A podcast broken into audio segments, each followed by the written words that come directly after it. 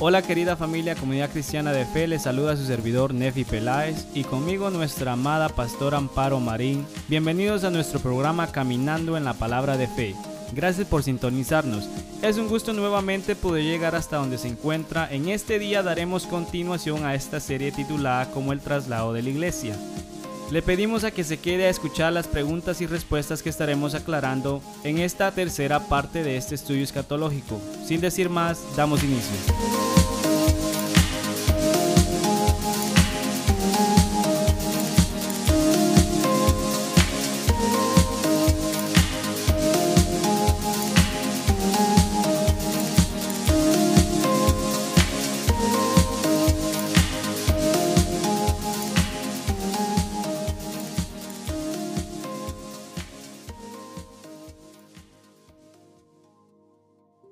Día tan maravilloso que el Señor ha hecho, pastora. Estoy gozoso de estar una vez más junto a usted y ser parte de este proyecto sobre este estudio tan importante. La semana pasada, cuando terminamos el audio, fui a casa y me tomé el tiempo de estar editando el audio. Y al escucharme conversar con usted acerca del tema de las coronas, mi esposa me pregunta que cuál es la razón o lo que me motiva a hacer estas cosas para el ministerio. Me conmovió al escucharla preguntarme eso que simplemente pude decir, es Dios. No tengo nada, no creo que exista alguna otra razón que me motive mejor que Dios. Simplemente quiero hacerme útil en lo que puedo para Él, porque eso es lo que soy, un siervo inútil, y podríamos decir somos siervos inútiles.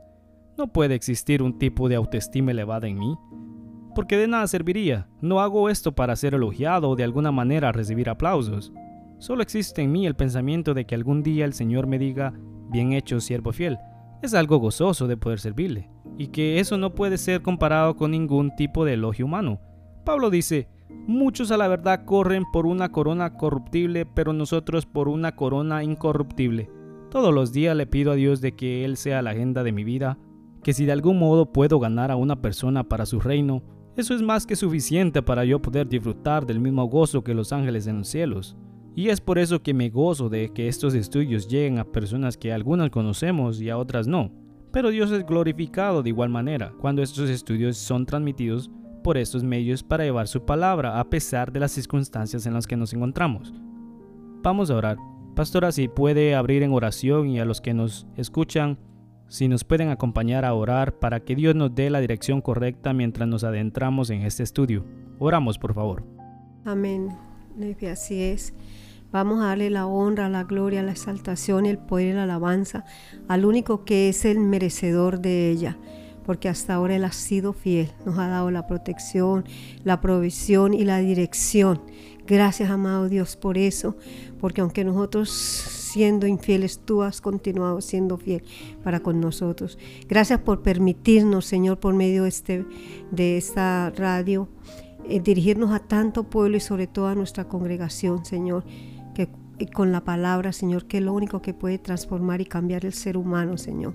Gracias por este medio, gracias por la oportunidad, Señor, porque somos mm, verdaderamente los privilegiados, Señor, en poder llevar tu palabra, Señor, que está ya bendecida.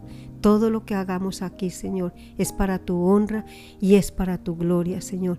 Y te damos las gracias en el nombre poderoso de tu Hijo Jesucristo. Amén. Amén. Toda la gloria y la honra sea para nuestro amado Dios. Queridos oyentes, gracias una vez más por sintonizar. Pastora, igualmente gracias por estos estudios. En este tercer capítulo entraremos ya en el tema de la tribulación en la tierra.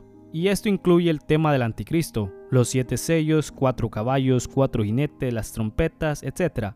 Quisiera recordarle, querido oyente, que si no ha escuchado nuestros audios anteriores, lo motivo a que lo haga para que sincronice con nosotros en esta tercera parte, ya que todo lo que estamos estudiando es de manera cronológica. Muy bien, así que no los quiero hacer esperar más porque yo tampoco me podría contener. Pastora, buenos días, la paz de Dios sea sobre su vida. ¿Podríamos resumir los puntos que estaremos tocando en esta tercera parte de esta serie, por favor? Así es, mijo. Ya en esta tercera parte nosotros cambiaríamos de escenario y estaríamos en la tierra. Pero antes haremos un breve resumen. En el capítulo 4 de la revelación del Señor Jesucristo al apóstol Juan o libro de Apocalipsis, vemos al apóstol Juan trasladado al cielo en el Espíritu, y veo un trono y en el trono uno sentado. Este trono representa la soberanía, poder, grandeza de nuestro Dios. El apóstol comienza a describir la magnificencia del cielo, ve la iglesia vestida de ropas blancas, representada en los 24 ancianos con sus coronas de oro. El capítulo 5 vemos a nuestro Señor Jesucristo aparece como el león de la tribu de Judá y como el cordero inmolado, y Él es el único digno de abrir el libro que está en la mano derecha del que está sentado en el trono, el Padre. Nuestro Señor Jesucristo por su sacrificio tiene el poder de gobernar y reinar. Él es rey y Él es Señor. Y en el, en el capítulo 6 leemos que nuestro Señor Jesucristo abre el primero de los siete sellos dando comienzo a la tribulación aquí en la tierra. Podemos notar que todo el control está bajo su poderosa mano y él, al abrir los cuatro sellos, salen cuatro caballos y el primero que sale es un caballo blanco. Vamos ya al libro del Apocalipsis. Y dice, y miré y he aquí un caballo blanco, y el que lo montaba tenía un arco y le fue dada una corona y salió venciendo y para vencer. Apocalipsis 6.2. Exactamente. Este caballo y jinete representan el anticristo. En este personaje nos detendremos para hacer un detallado perfil. En los siguientes versículos leemos que es enviado el caballo bermejo que traerá la guerra. El caballo negro representa el hambre, el caballo amarillo representa la muerte.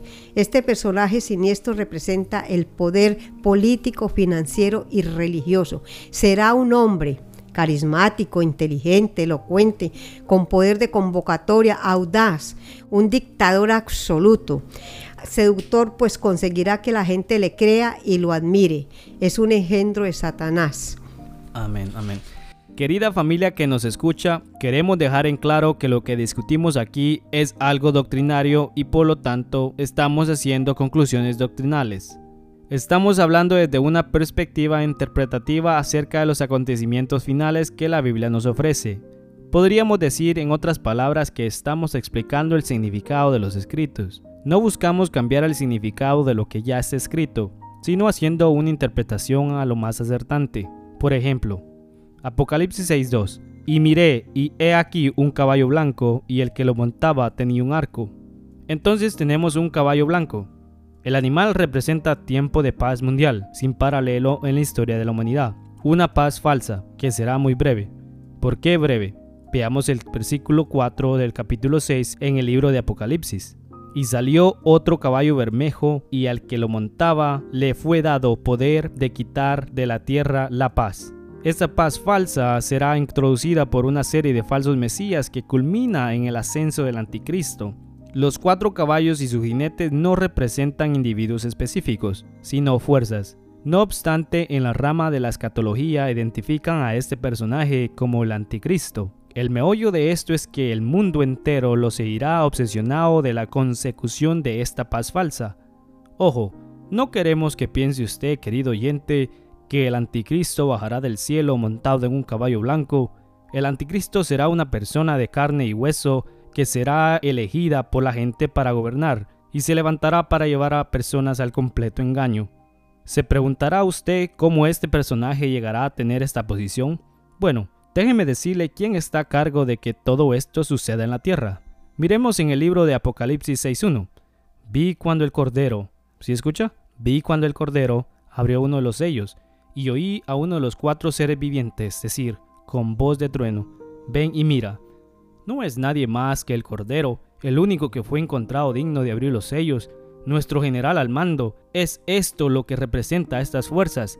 Él es quien tiene todo bajo sus manos, teniendo esto muy en claro, quisiéramos que pasáramos a ver el perfil de este personaje. Pastora, decía usted que este personaje representa el poder político entre tantos. ¿Podríamos entrar en detalle? Amén, así es. Se les llamará el hombre de pecado, el hijo de perdición. Vamos a la segunda carta a los tesalonicenses 2.3. Dice, nadie os engañe en ninguna manera, porque no vendrá sin que antes venga la apostasía y se manifieste el hombre de pecado, el hijo de perdición. Será llamado el altivo. Vamos al libro de Daniel, del profeta Daniel 8:23. Y al fin del reinado de estos, cuando los transgresores lleguen al colmo, se levantará un rey, altivo de rostro y entendido en enigmas. Se le llamará hombre despreciable.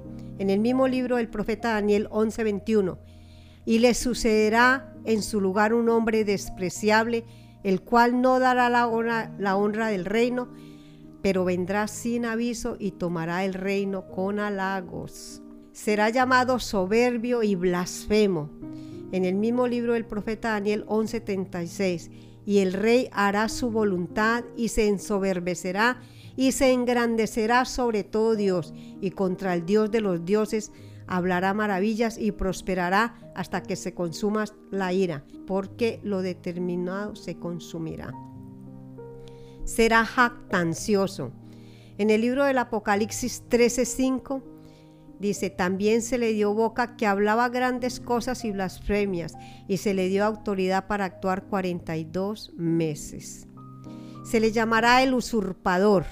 En la segunda epístola a los tesalonicenses 2, 4 dice, el cual se opone y se levanta contra todo lo que se llama a Dios y es objeto de culto, tanto que se sienta en el templo de Dios haciéndose pasar por Dios. Un anarquista total será arbitrario. Libro de Daniel del profeta Daniel 8:24. Y su poder se fortalecerá, mas no con fuerza propia, y causará grandes ruinas y prosperará y hará arbitrariamente y destripará a los fuertes y al pueblo de los santos. Será un tirano. Libro de Daniel 7:25 y hablará palabras contra el Altísimo y a los santos del Altísimo quebrantará y pensará cambiar los tiempos y la ley y serán entregados en su mano hasta tiempos y tiempos y medios tiempos. Amén. Amén. Gloria a Dios.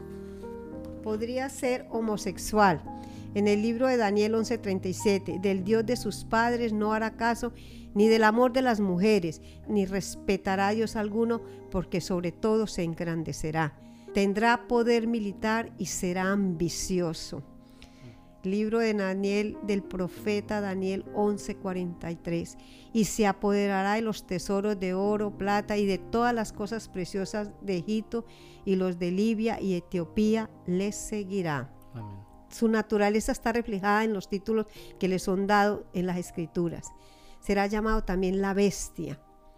En el libro de Apocalipsis 13:11 Dice, me paré sobre la arena del mar y vi subir del mar una bestia que tenía siete cabezas y diez cuernos. Será de ascendencia romana. Libro del profeta Daniel 9:26. Y el pueblo de un príncipe que ha de venir destruirá la ciudad y el santuario. El templo fue destruido por los romanos en el año 70. El templo de Jerusalén constituyó el centro de la vida de los judíos en el año 70.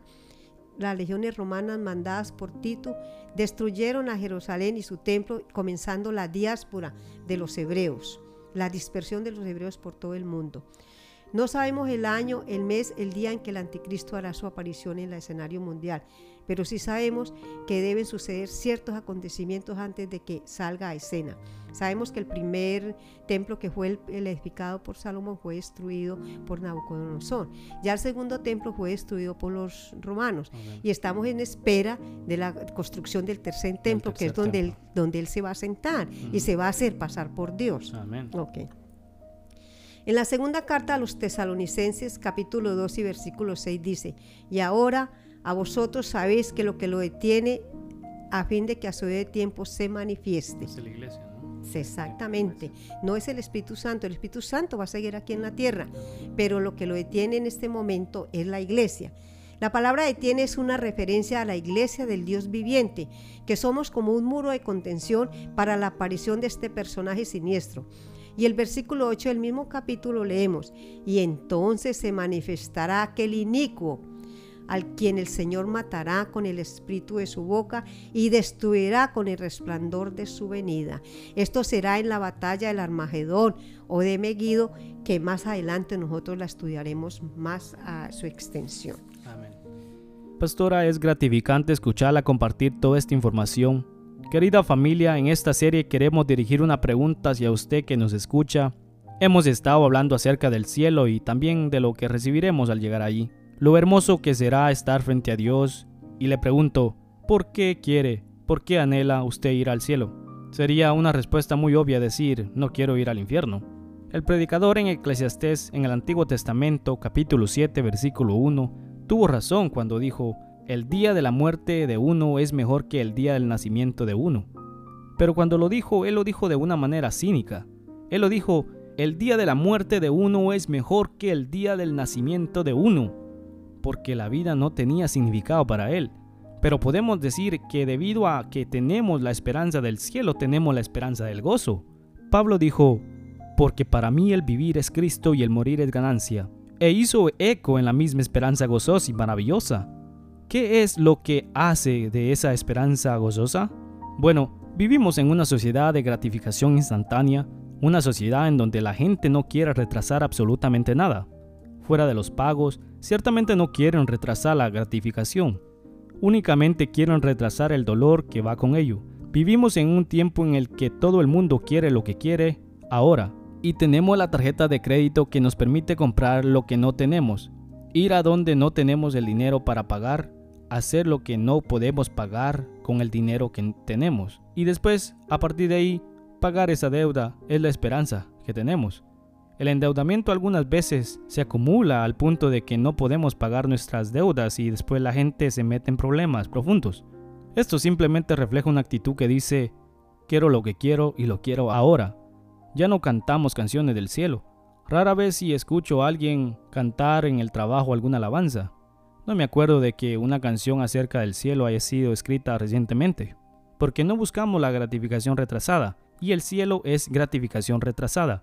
No queremos que nada sea propuesto hasta el futuro. Estamos concentrados en la gratificación o la satisfacción instantánea. La queremos ahora y con gusto sacrificamos el futuro en el altar de lo inmediato. No queremos esperar nada. Como resultado de vivir en una sociedad de gratificación instantánea, una sociedad de satisfacción materialista, la iglesia ha caído presa a eso y ya no hemos puesto la mirada en las cosas de arriba como Colosenses 3 nos llama a hacerlo, sino que hemos puesto la mirada en las cosas de la tierra. Realmente no nos interesa algún futuro nebuloso, algún lugar en el espacio como algunas personas han escogido llamarlo. No estamos comprometidos con hacernos tesoros en el cielo, como Jesús nos dijo que lo hiciéramos, sino más bien hacernos tesoros aquí. Ciertos predicadores de televisión y radio y ministerios están teniendo una gran cantidad de éxito al prometerle a la gente que Jesús los quiere ricos ahora, saludables ahora, exitosos ahora. Lo llamamos el Evangelio de la Prosperidad. Y es muy popular porque la gente lamentablemente quiere toda la satisfacción ahora. Pastora, me siento satisfecho de haber completado esta tercera parte en este estudio. Y a los que nos escuchan le damos las gracias por escuchar hasta este punto. Le pedimos que no deje de orar por este ministerio, para que estos estudios sigan llegando a personas y que la gracia de nuestro Señor pueda alcanzar a aquellas almas necesitadas. Continuaremos en esta serie acerca del traslado de la iglesia. En nuestro siguiente podcast seguiremos explicando más sobre los juicios de Dios en la tierra. Así que no dejes de sintonizar. Suscríbete a través de Spotify, Google o Apple Podcasts y todas las otras plataformas de podcast. Si tienes preguntas respecto a este tema, escríbenos a nuestro correo electrónico correo arroba mccdf.org o puedes enviar un texto por medio de WhatsApp con la palabra Apocalipsis al 908-447-5630. Fue un gusto el poder servirle. Hasta la próxima.